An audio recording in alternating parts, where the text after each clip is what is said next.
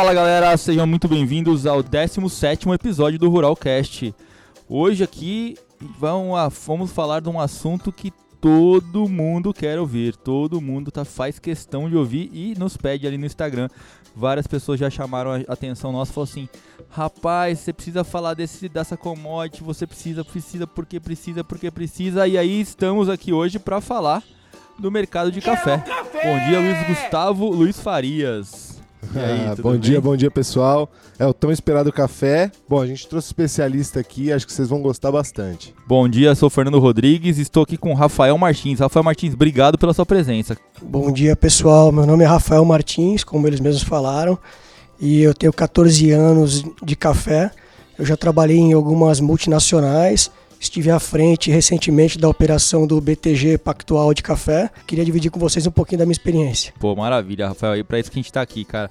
Então, o nosso público aqui quer, queria tanto falar de café, cara, tanto que falar de café que eu falei, Luiz, pelo amor de Deus, arranja um trader de café pra gente conversar aqui, falar um pouquinho. E, e vamos lá, cara, esse mercado aqui, é, você, você entrou no mercado como, Rafael? Conta um pouquinho da sua história, tipo, você chegou no mercado, é, caiu de gaiato, é, ou teve algum link lá no começo da sua vida que falou, porra, vou trabalhar com esse negócio? A minha história é bacana, minha família até fala que eu sou a volta pro café do pessoal lá do passado. É, meus parentes tiveram armazém de café em Brodowski ah, há muitas décadas atrás, é, quando Brodowski ainda estava né, sendo fundada com a ferrovia lá e tal. E aí depois ninguém mais parente meu trabalhou com café. Eu, minha formação ela foi em educação física. Caramba. E depois eu fui morar nos Estados Unidos, passei três anos morando nos Estados Unidos. Depois desse período, quando eu retornei para o Brasil, é, eu já tinha o um contato com o mercado de investimentos, né? Uhum. E aí conversando com algumas pessoas, a minha esposa tinha um amigo que trabalhava com café, falou: pô, manda o Rafael aqui, passa uns dias aqui com a gente, ver se ele gosta de café e tal. E eu falei, pô, minha família trabalhou com café há muitos anos atrás, deixa eu vivenciar isso daí. Fiquei um período curto com eles lá de alguns meses e aí eu tive um crescimento, uma adaptação muito rápida. É, visitei muitos locais, conversei com muitas pessoas e tô aqui até hoje, 14 Maravilha. anos no café. Relacionamento te trouxe até aqui, então, na verdade. É, exatamente. É, na verdade, a culpada foi minha esposa. então agradece ela, cara. Agradece ela todos os dias, que é um mercado difícil de entrar, mas assim, muito grande, na verdade, né? Não sei se todo mundo é familiarizado com o mercado de café, mas nós somos os maiores produtores de café, né? Do, do mundo e ca café é a segunda bebida mais consumida no mundo. É, Qual a, a primeira? Brinca, vodka? É, a gente brinca. a gente brinca no mercado de café que as pessoas cortam tudo, o café nunca corta. É engraçado e tem uma coisa que acontece muito, que o café, apesar de em momentos de crise, né, em alguns países, o café, o consumo cresce na crise. Sim. Então, quando você tem momentos de crise em diversos países pelo mundo, já foi notado o crescimento do café. Você está mais desperto, né? É, a pessoa mais, fica né? mais agitada, a pessoa fica mais ligada, então é, ela quer tomar mais um horas acordada. Dela, e ela muda, né? Ela muda o consumo do café, mas ela não deixa de tomar o café. Legal, maravilha. É, o, o, o só para deixar claro que não é a vodka, tá, galera? É a água, tá? A primeira, a primeira primeira bebida mais consumida é a água, depois a café.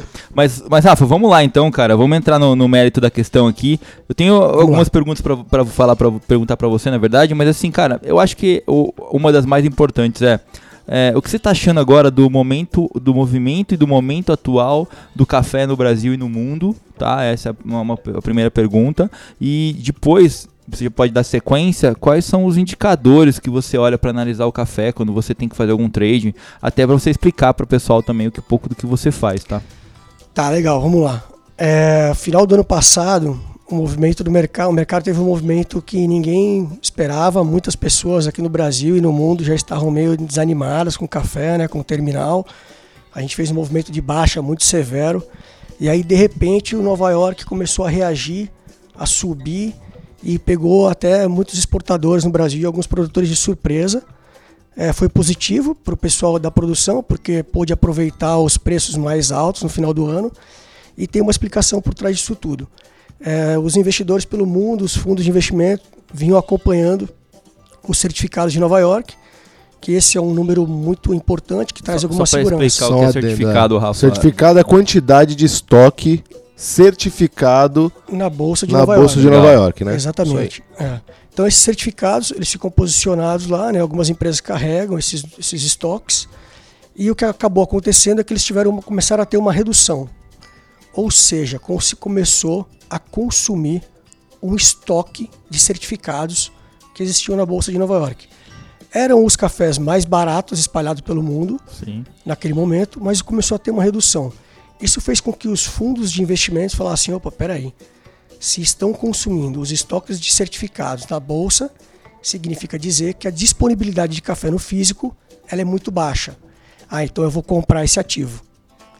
E aí, naquele momento, startou um movimento de compra na Bolsa de Nova York e pegou algumas empresas no Brasil e pelo mundo, né, alguns exportadores, de surpresa. E aí acabou sendo um movimento meio que um seguindo o outro na compra. Algumas Aí- empresas tiveram que reduzir as posições de hedge, né, as suas proteções, É um movimento de stop, né? porque teve um stop muito pesado, ali, principalmente ao redor dos 125, né, o margeamento ficou muito pesado para os exportadores. E aí a gente teve um follow-through na compra muito pesado, fez com que a gente fosse com o mercado até 145. Ah, tá bom. E por que, que parou de subir ou começou a cair? Que aí já é o cenário 2020, né? É, Começou na verdade 31 ele começa em dezembro. 2019. Eu vou te explicar ali qual foi Ah, o momento legal. que deu a, o start na pessoa e falou assim: opa, peraí, tem alguma coisa que estava acontecendo e mudou. Então a gente tinha um cenário de redução dos certificados na Bolsa de Nova York, ou seja, o consumo dos estoques. E aí, de repente, no último dia comercial da Bolsa de Nova York do ano passado, de 2019, teve uma, uma entrada nova de certificados de cafés que foram é, pretendentes à certificação. Quando o mercado viu aquele número, falou: "Opa, peraí, 100 mil sacas de café, de onde apareceu esse café? Então tinha algum trade no mercado de café que, de- que ele detinha cafés que eram possíveis de certificação. E num patamar de preço que o agradava. É não, é não necessariamente relacionado ao preço, porque como ele estava na mão de um trade, esse café provavelmente ele estava redeado. O que ele não havia sido ainda era apresentado para certificação na bolsa. Quando você pega esse café e vai para certificação, o que, que acontece com os investidores pelo mundo? Eles falam: oh, peraí, apareceu uma disponibilidade de café que ela não existia ou que estava na mão de alguém que estava guardado. Provavelmente, esses cafés eram cafés de safras anteriores, mas que ainda tinham um potencial alto de certificação. Tem gente no mercado que trabalha com uma, uma, um percentual de 70% de average pass, ou seja, de chance de certificação. Quando ele pega um café de bolsa, um café certificado ou um café de safras anteriores, e ele tenta certificar a bolsa de Nova York, se ele tem aí 70% de chance de passar, eles vão tentar certificar. Então o que aconteceu? Havia uma descertificação, apareceu certificados novos, fez com que freasse o ímpeto da compra. Aí você viu o alargamento dos spreads em Nova York, consequentemente incentivou os fundos a voltarem a vender a commodity café. Muito bem explicado. Va- vamos dizer que então que esse movimento foi totalmente especulativo. Ele foi totalmente especulativo, ele foi lastreado no fundamento, né? Porque as pessoas olhavam o supply e demand e falavam, pô, tá bem justo, tem café, mas é justo. E quando você consegue, quando você começa a baixar estoque, é porque o físico diminuiu. Mas, Rafa, só perguntar, é, então assim, ele tava com um, um estoque de certificados na Bolsa de Nova York um pouco menor, tava baixando, na verdade, mas e a produção? Tava chegando. Então, nesse momento, você não tinha a produção chegando ainda. Você Sim. tem uma produção que ela vai chegar. Uhum, Nós estávamos ali em novembro, né? aham, Início de dezembro. E a produção ela ainda é distante, porque você Sim. vai ter primeiro a produção. Você tinha as produções, né? Por outros países que não no Brasil, nos centrais chegando. uhum, Você tem a produção do Robusta no Brasil chegando ali, é, vamos falar, início de, início de abril, você já tem uma disponibilidade razoável de Robusta, né, de Corilon aqui no Brasil. sim, E ali, meados de julho, você já tem uma disponibilidade boa De de, arábica, arábica no Brasil, é, que começa um pouquinho antes, mas ela começa a ter uma boa disponibilidade ao redor de no meados de julho. Então era muito distante ainda a chegada da produção. Então, só para ponderar, então, o, o mercado foi de, de 95, 97 para 145, que você comentou, não é isso? E agora ele está trabalhando em torno de. 100. Ao redor De de 100. 100. Então vamos lá, só para fazer um resumo. Vamos lá, vamos contextualizar. Nós tínhamos Highball no café, né? É, nós tínhamos um, um nível de estoque no Brasil baixo, Sim. tá? Concentrado na mão de poucas empresas ou de poucos produtores. Uhum. Nós tínhamos os estoques de Nova York caindo, Sim. tá? e os fundos de investimento por aí vinham numa posição vendida. Quando eles percebem a redução dos estoques de café certificados, iniciam as compras de Nova York. Quando os certificados de Nova York revertem esse movimento de queda para neutralidade e, e aumento, é. eles iniciam uma venda da Bolsa de Nova York, colocando pressão uhum. no terminal. Esses fundos são bem atuantes no mercado lá fora, são né? Super ativos. E fazem muito preço, né? São formadores do mercado. Eles dão a liquidez para o mercado. Muito dinheiro. Eles têm um capital que tem sido questionado por muita gente que em, com um custo muito baixo. É, então, mas juro, juro anda muito baixo mundo afora, né? Então exatamente. Com os juros pra... por aí em taxas bem baixas, eles ficam com o apetite ao risco muito maior. É. E essa rolagem gera dinheiro para eles, é, na verdade, nós chegamos, né? Nós chegamos a ter ali no terminal de Nova York os fundos tendo uma remuneração, um potencial de remuneração de 13% em dólar. Em dólar. Com a rolagem do café. É, então vamos explicar podia... a rolagem pra galera, né? É. Acho melhor explicar a é, rolagem. então ele podia comprar a primeira posição, né? E ir rolando sempre essa posição vendida. E se ele permanecesse com essa posição vendida e o terminal seguisse inalterado durante um período de 12 meses, ele teria uma remuneração daquela posição vendida em 12%, 13% em dólar. Exatamente. Então é... Só um fundamento muito forte pode reverter isso, porque senão eles têm o poder de continuar vendido e pressionando o mercado nos níveis que desejam. É, sem isso? uma mudança no fundamento, né? E sem uma mudança no macro, que essa tem sido uma palavra muito utilizada por todos os traders de café nos últimos meses. Sem uma mudança tanto no fundamento quanto no macro muito significativa, dificilmente a gente veria os fundos mudando o seu posicionamento. Entendi. É, é a então, assim, visão é, que. Eles olham, eles estão olhando a plataforma inteira lá, todo o cenário. Ah, os juros por aí estão caindo, ah, estão caindo. Ah, e como é que está a produção ao redor do mundo? Ah, ano que vem, que é o próximo ciclo, que é o ciclo 2021, é teremos uma produtividade alta no mundo todo. Ah, ela é suficiente? Por hora, sim. É, é importante então, a gente frisar. É, importante a gente só explicar que é, a, a, cultura do café ela tem oscilações no, no, no rendimento. É, se chama de bienalidade, certo? Exatamente. Tem a positiva e a negativa. A negativa é produção menor. É, nós estamos passando agora, nós acabamos, né, estamos findando um ciclo de off-cycle, que a gente fala, né, que é a bianualidade baixa. Então é o ano que a gente produz menos café. E o ano que vem, que é a safra 2021, é o ano de bienalidade on cycle, ou seja, o ano de alta produtividade. É. Então a planta descansa um ano e volta a produtividade forte no outro, é isso? Exatamente. Existe por aí algumas tentativas de encurtar essa distância, né? Ou seja, o manejo está tentando fazer com que a, a distância entre um ano e o outro seja menor, mas ainda a gente tem um gap, né? um espaço entre a produção de um ano e a outra que é significante. E Deixa qual, o preço recuperar primeiro, né? E qual a expectativa de colheita dessa, dessa safra nova aí que está vindo? Então, esse tem sido o tópico do mercado nos últimos meses, né? Recentemente, essa semana, nós tivemos alguns, alguns players divulgando alguns números. Uhum. Eu acho que a gente tem uma, um potencial muito bom para o Brasil. A gente teve um pouquinho de, de problema com chuvas ali em um determinado momento mas tudo isso se recuperou, a gente tem, cho tem chovido bem pelo Brasil afora, né? principalmente na região produtora de café, e a expectativa é muito boa. Então nós devemos partir para um ciclo de alta produtividade. É, as pessoas gostam de perguntar se vai ser recorde ou se não vai ser recorde. Eu não gosto de usar esse termo. Eu costumo dizer que é um ano de uma produtividade muito boa. Talvez a nossa maior produtividade. É, o arábica a gente deve a gente deve ter no Brasil ali alguma coisa ao redor de 67 milhões de sacas distribuído entre arábica e conilon. Ah, qual que é o número do arábica, qual que é o número do conilon? A gente deve ter alguma coisa ali ao redor de 48 milhões de sacas para o arábica e o conilon alguma coisa ali a 18 milhões de sacas. Isso pode oscilar um pouquinho para cima, um pouquinho para baixo.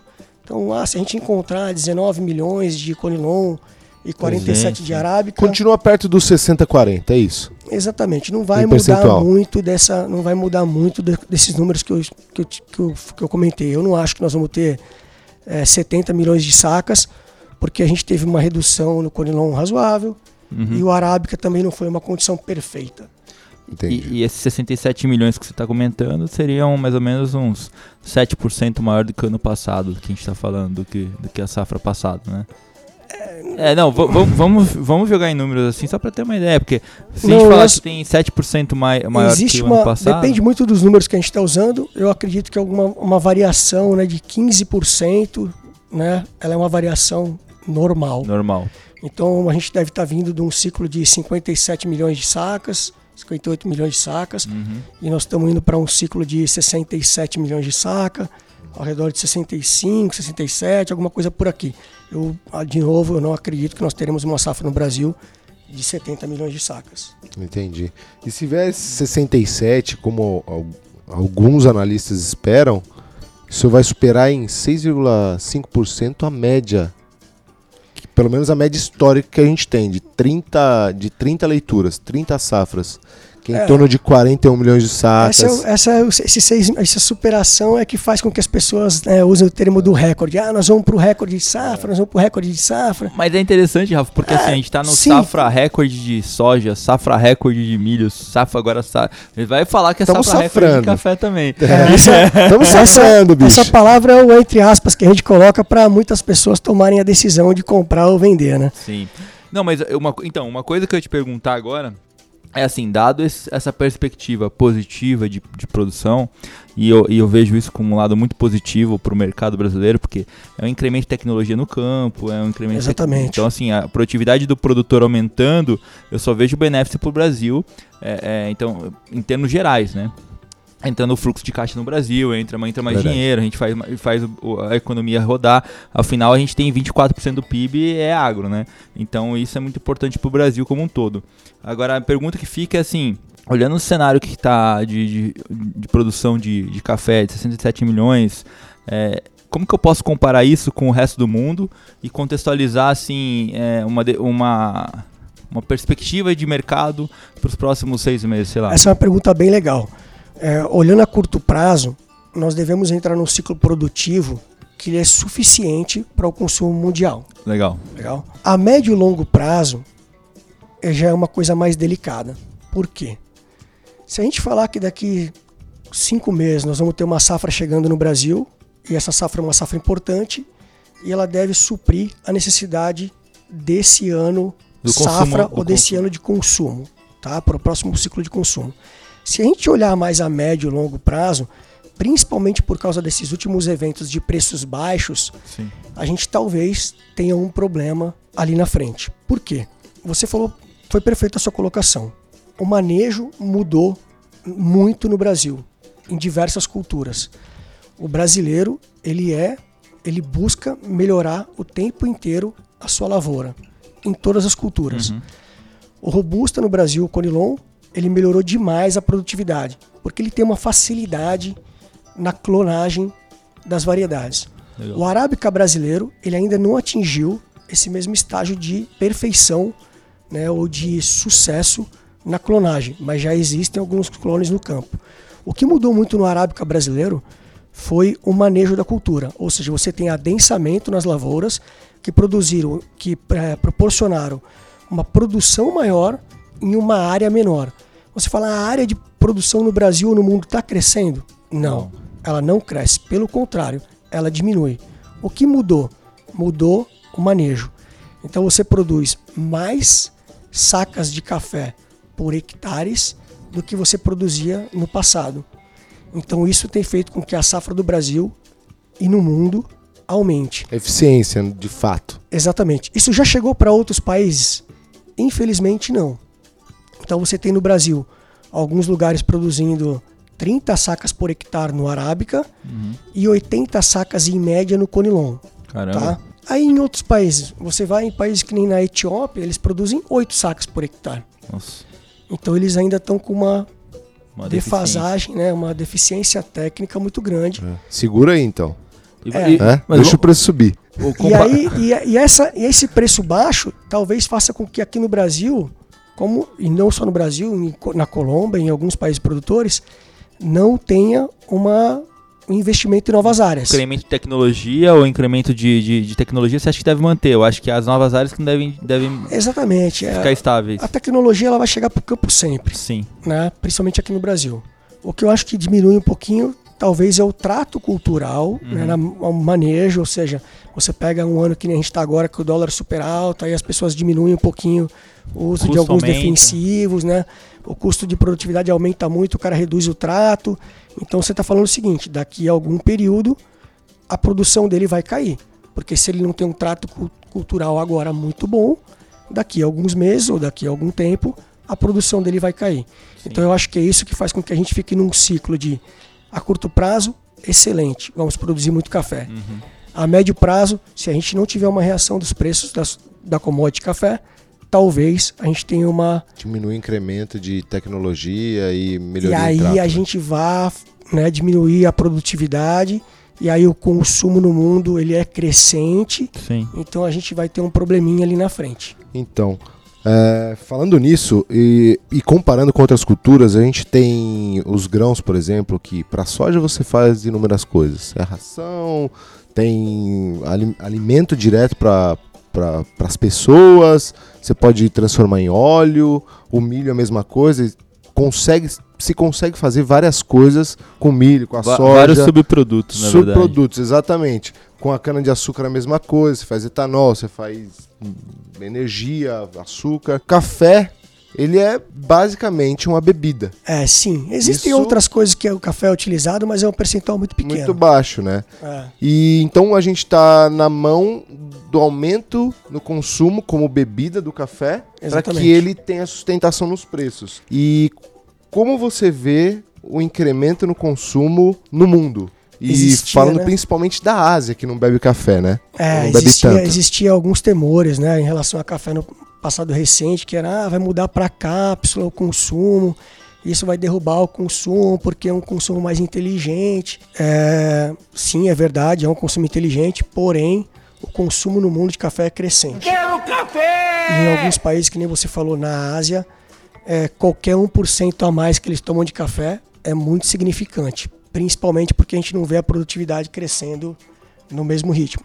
A gente tem um crescimento mundial, vamos falar assim, médio de 2% ao ano no consumo de café. Então. Bastante.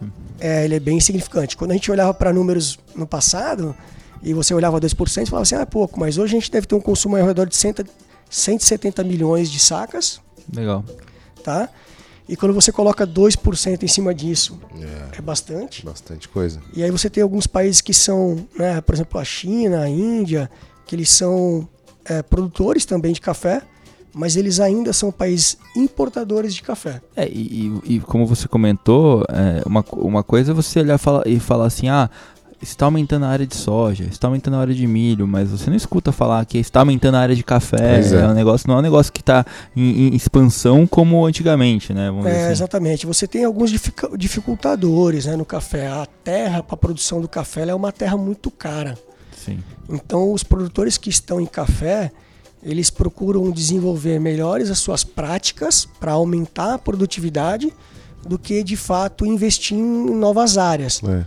Isso muito justificado, né, pelo que a gente falou há pouco, que é essa oscilação nos preços. Talvez se a gente tivesse um período de preços mais altos, que remunerasse melhor a produção por um período mais extenso, a gente tivesse um incremento na área. E é um investimento maior, né? Porque é uma cultura perene. Você não tem na primeira safra, é, na segunda safra a quantidade ainda não é tão boa. É, você tem uma, é uma cultura que a implementação dela não é tão barata. Exatamente. Né? Porque o custo da terra, como eu falei, é um custo elevado. Ela tem demora um ciclo que demora de dois a três anos para você ter uma produtividade boa. No segundo ano de produção, no segundo ano do plantio, você tem uma produção muito pequena, ela é insignificante. Aí no segundo ano que você vai ter a florada importante, para que no terceiro ano você venha a ter uma colheita grande para que você venha ter uma colheita importante. Então é, é uma cultura que não é tão rápida, né? A barreira de entrada é alta, né? E, o, e a é entrada nela, o investimento é um investimento significativo. Legal. Rafa, eu queria colocar aqui um ponto A, na verdade. É, que acho que é interessante para todo mundo que está escutando. Quais são os indicadores que você olha para analisar mercado de café? Onde você encontra esses dados certificados? Onde você encontra, onde você olha o número de estoques do mercado? Para que as pessoas consigam se, ponto, eh, se contextualizar e falar assim, cara, se eu quiser operar café, como que eu vou achar essas informações? O que, que eu devo olhar? É, o dólar influencia, o quanto ele influencia na, na, na, no preço da commodity? A gente sabe que ele influencia bastante. Eu gostaria que você explicasse um pouquinho é, qual a sua visão em relação a esses indicadores e, e, a influência deles para fazer a movimentação do mercado, né? Não, legal. É, nosso dia a dia, né? Na, numa mesa de café, acho que para outras commodities é muito parecido. A gente está sempre buscando o máximo de informação possível. Algumas informações elas são mais relevantes, ela tem uma, que a gente costuma usar o termo correlação, né? Ela tem uma correlação maior, sim. outras ela tem uma correlação menor. Então, sim, o dólar é um indicador super importante. É, é lógico que às vezes o dólar sobe e fica todo mundo esperando que a bolsa caia. E quando o dólar cai, todo mundo acredita que a bolsa vai subir. É acontece bastante, é muito comum. Sim. Mas em alguns momentos pegam as pessoas de surpresa, mas ela tem uma correlação bem legal. É, uma, um, é um indicativo bacana de olhar e falar, legal. pô, o dólar quando está caindo, a tendência da bolsa é ela é equilibrar essa queda da moeda e fazer com que a bolsa suba. A commodity tende a subir, café. Né? É, quando o dólar cai, aí você vê que a bolsa pode subir, quando o dólar sobe, teoria, na teoria é que a bolsa deveria cair. Ela é faz esse né? balanço. Né? É inverso. É, deveria né, acontecer deveria com bastante. Ser inverso. É, como eu falei, é uma correlação legal, uma uhum. correlação boa de olhar, mas às vezes você tem que ficar atento, porque nem é uma verdade tem absoluta. Tem outros fatores também. É, é, não é, é o fundamento absoluta. de fato. O... Aí você tem os fundamentos, que, né, que são os números de produção pelo mundo, que você deve conseguir com algumas corretoras de café. Sim. Algumas empresas divulgam né, esses números, outras empresas não divulgam. A Conab ela faz uma divulgação anual. Uhum. É, algumas pessoas gostam de seguir o número da Conab, outras pessoas não gostam muito. Mas acho que se você conversar com a, né, corretoras do mercado, ah, a, pessoas... gente tem, a gente tem os números, mas assim, por exemplo, é, para a gente é super importante acompanhar o SDA para grãos, por exemplo. Então, assim, é, tem algum órgão regulador no mundo que solta as informações que você acha que vale, vale a pena? Você tem a OIC, né, que ela faz, que ela divulga os números de consumo e os números de produção anualizados. É a Organização é, Internacional é. do Café. Organização é Internacional do Café. E tem um tá histórico sempre... bem bacana, né? É, tem um histórico de é- preços bem bom. Eu acho que ela é bem ligada ao setor, muito ativa no setor. Uhum. Você vê em alguns lugares assim órgãos que não são tão ativos. A OIC é bem ativa no mercado de café, super participativa em todos os eventos que você vai, sempre tem alguém da OIC. Uhum. Então é legal de você, você pode olhar os números que eles divulgam, você pode olhar os números do DCA, que são os estoques americanos, né, também. Sim. Certificados, é, né? São certificados americanos, eles servem de parâmetro né, bem legal para você olhar e falar: ah, tá aumentando, os países que entregam na bolsa estão mais ativos ou estão menos ativos, está aumentando, está diminuindo. Legal. E então você acaba. É, é um número legal de olhar também. Ah. A outra coisa que é, assim, a gente costuma olhar, é, não, é, não é tão, não tem uma correlação tão forte que nem tem o dólar, uhum. mas é bacana de olhar, é os preços de petróleo pelo mundo, né? Sim. Ah, então o petróleo está subindo, o petróleo está caindo, isso sempre tem um impacto na cesta de commodities como um todo, e no café não é diferente. É, o petróleo influencia tudo, na verdade, né? É, ele acaba sendo um grande né, é, fator para a composição de vários de diversos preços, ele impacta nos preços do, frete, né, tanto Sim. terrestre quanto marítimo, e ele impacta nos preços dos defensivos, né? Então ele vai acabar no, impactando diretamente no preço da produção. Em algum momento ele vai acabar impactando no preço do commodity, seja no mercado físico ou no mercado de futuros. E, e assim, olhando, quando você olha para um país que você acha que pode ser um, um, competidor nosso no mercado de café no futuro e que pode influenciar a gente, porque hoje a gente é disparado o maior produtor, né? Mas assim. É, isso acho que é, é bem difícil. Nós é bem difícil, né? É, muito difícil. Por diversos fatores. Um é a área, né? O Brasil, graças a Deus, nós temos uma. Nós somos privilegiados né, em relação à terra, né? Então nós Sim. temos uma capacidade de plantio muito grande. É, já existiu uma migração da área produtiva no Brasil, em algumas regiões, né? No passado ele era mais no Paraná, veio para São Paulo, foi para Minas, hoje a gente tem no Espírito Santo, na Bahia. Tem pessoas né, investindo no plantio de algumas variedades no Mato Grosso. É. Então, Pô, é legal isso aí. Hein? É, tem um pessoal do Conilon lá do Espírito Santo que está indo para o Mato Grosso, que já fez plantios lá razoáveis, assim, importantes, porque eles estão olhando o custo, né? E de terra e custo de, de mão de obra. Então, assim, o Brasil ele migra e a terra é muito boa. Sim. Então dificilmente nós vamos ter esse concorrente. O Vietnã tem uma produção que é importante, uhum. mas ela tem um limite de alta. Eu não acredito que o Vietnã ele tenha uma capacidade produtiva que pode melhorar via o cultivo. Sim. Mas em termos de área, eu acho pouco provável. Na Colômbia, a mesma coisa. Você pode melhorar o cultivo lá. O café lá, na grande parte, ele está em montanha, o que dificulta um pouco a melhora da produtividade. E o custo aumenta, né?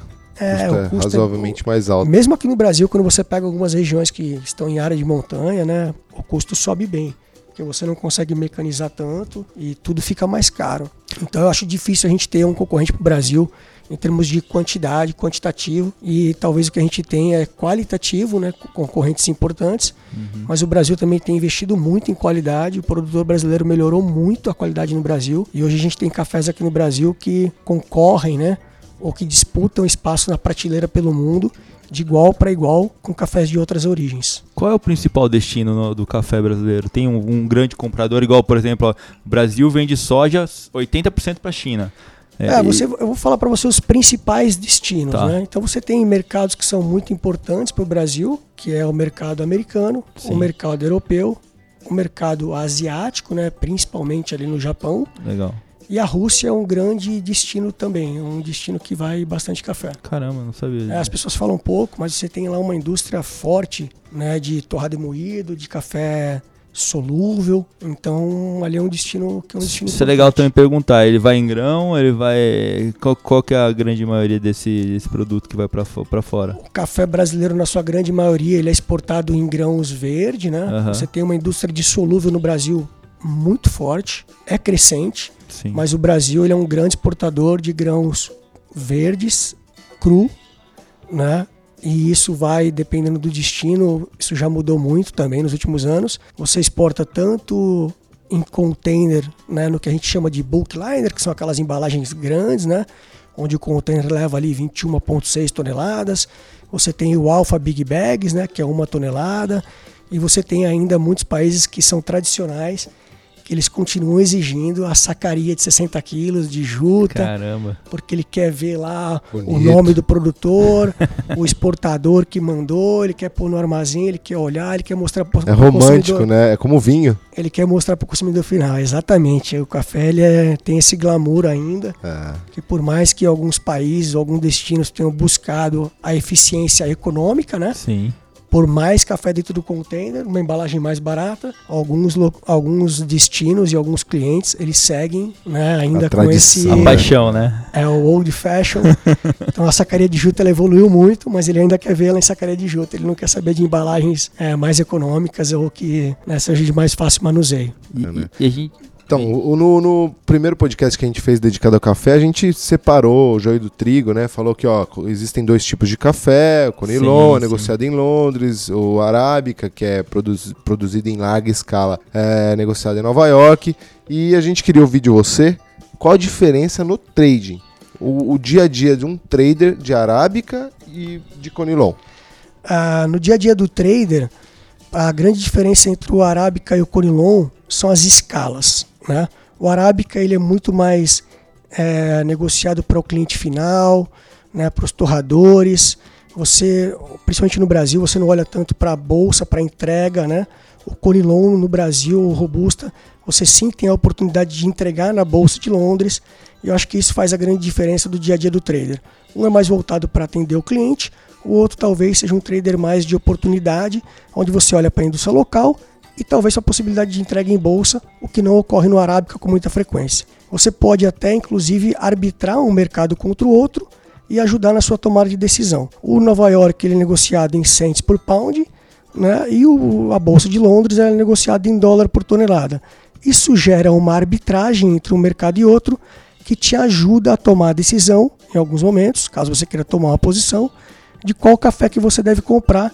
Se você quer comprar o Robusta, porque o diferencial, a arbitragem entre a Bolsa de Londres e Nova York abriu demais, ou se você quer vender o Arábica, porque você acha que ele entrou num desconto muito grande e isso em algum momento vai estreitar. Então você pode arbitrar uma bolsa contra outra de acordo com a demanda mundial ou com a sua perspectiva de preço para o mercado. Muito legal, Rafa. Muito legal mesmo, cara. Muito bom. E o e só para matar aqui para a gente finalizar, o, o porto principal, o porto de exportação aqui é Santos. É, isso tem gerado maior discussão no mercado de café porque mesmo os, os cafés exportados pelo porto de Vitória, nos últimos relatórios, tem saído com o porto de Santos. O porto brasileiro é o Porto de Santos. O Porto de Santos é um porto muito importante, é o porto de maior saída do café do Brasil. E o Porto de Vitória também é importante, porém é, tem saído no relatório, tem essa divergência aí, porque tem saído os, os conilons exportados por Santos.